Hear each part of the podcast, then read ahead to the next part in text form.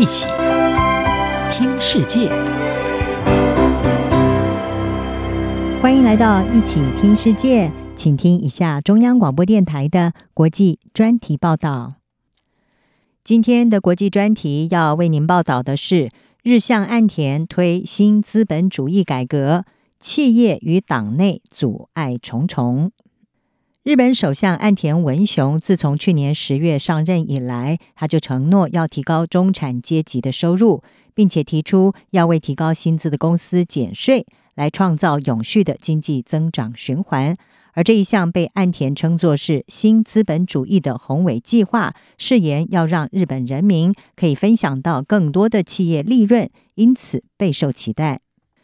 日本从三十年前泡沫经济破灭以来，薪资陷入停滞至今。而为了扭转这个趋势，岸田提出了新资本主义经济模式，目标是要促进经济增长，在此同时也能够实现更公平的分配。要实现这个目标，两项主要的做法。一个是仰赖公司部门携手合作来创造经济成长的良性循环，再来最关键的就是实现薪资增长。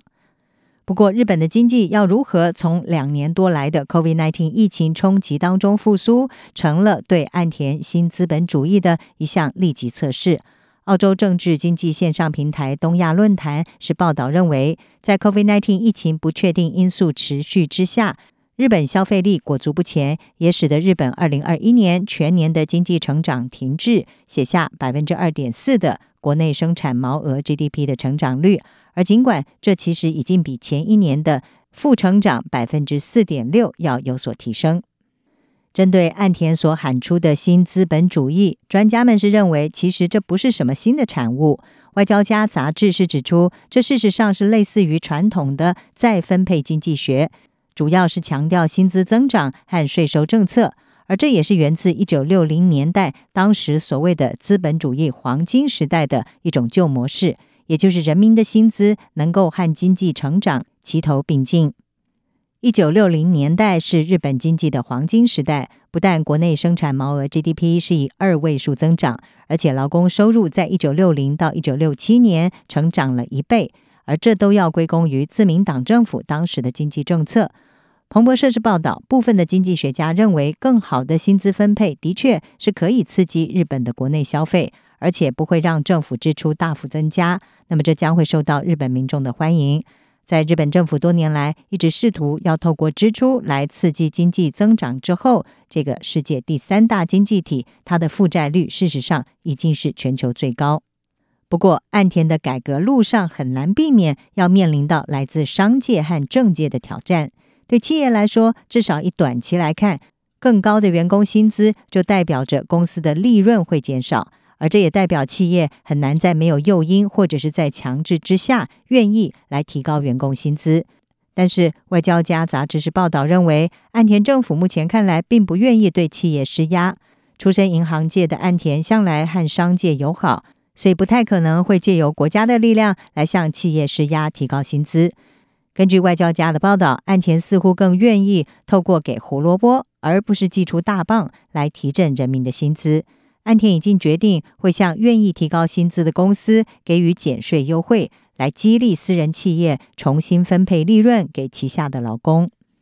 不过，专家也对这项举措是提出了警告。在前首相安倍晋三二零二零年请辞的时候，日本的平均月薪只比他八年前二次上台以来增加了一千一百日元，不到三百元的新台币。那么，尽管说安倍在任期间给予企业有类似的减税措施，所以这也显示要提高劳工待遇，没有办法只是仰赖资本家的好心。部分的专家是建议岸田需要摆脱对资本主义的乐观看法。对资本家要采取更具战斗性的态度，但是呢，从他目前的情况来看，似乎这种情况不太可能会发生。其次，则是政治上的阻碍，更准确的来说，是自民党内的安倍派阀。安倍在健康因素下台之后呢，就成为自民党内部最大派阀的领袖。在围绕着派系运转的自民党当中，这代表着岸田将会严重的依赖安倍点头，才能够有效的来实施他的政策。不过，安倍先前已经清楚的对岸田的新资本主义政策表达不满。安倍担忧这一项经济改革会和人称“安倍经济学”的一系列轻商政策背道而驰。而在这之前，岸田对于他的两位前任首相所奉行的安倍经济学，其实多有批评。包括岸田在内的批评者是认为，安倍经济学的这种政策只是让富者更富，而他们想看到的是经济增长的财富能够分配给更广大的日本人民。尽管安倍先前已经承诺会支持岸田，但是显然一场权力拉锯战正在悄悄地酝酿当中。安倍在去年十二月底的时候，在东京电视台的访问当中，就毫不掩饰的批评说，岸田不应该改变安倍经济学。他在访问当中是警告，如果岸田的新资本主义计划被认为带有社会主义的味道，市场会做出负面的反应。面对来自商界还有党内的两大改革阻碍，岸田未来会提出哪一些具体的政策来推进他的改革理想，还将持续的受到关注。以上专题由央广编译，张雅涵撰稿，还进行播报。谢谢您的收听。